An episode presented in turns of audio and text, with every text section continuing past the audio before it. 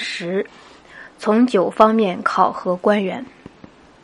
孔子说：“山险无从攀登，水险无可游渡。”普通人的内心比险山、比险水更险，把握不稳，揣摩不透。研读人心比研读天象困难多了。天象虽然错综复杂，还有春夏秋冬循环的规律，还有白日黑夜交替的定则。普通人呢，脸上带着厚厚的帘幕，胸中藏着深深的城府。天有有春夏秋冬，天有有春秋冬夏旦暮之期，仁者厚貌深情。所以，有的人模样憨厚而内心油滑，有的人心肠仁慈而脸貌凶狠，有的人作风严厉而思想豁达，有的人口气强硬而性格懦弱，有的人语调宽松而手段猛辣。总之，表象与本质、形式与内容很不一致，够你研读。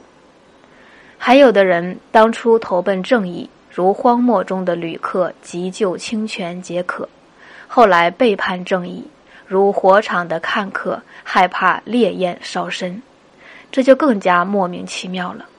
所以，考核官员不能单凭印象，应该从九方面考察他：一、放他外地工作，看他忠实不忠实。二，留他手下做事，看他恭顺不恭顺；三，压他几副担子，看他能挑不能挑；四，对他突然提问，看他了解不了解；五，限他短期完成，看他守信不守信；六，要他经手钱财，看他干净不干净；七，让他觉得有险，看他动摇不动摇；八，同他干杯大醉。看他丢丑不丢丑，九使他接近女色，看他乱来不乱来。以上九方面考察清楚了，就晓得他是不是品质恶劣了。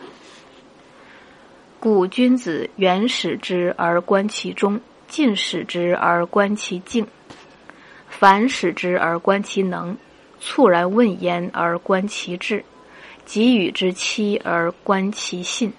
委之以财而观其人，告之以威而观其节，醉之以酒而观其策，杂之以处而观其色。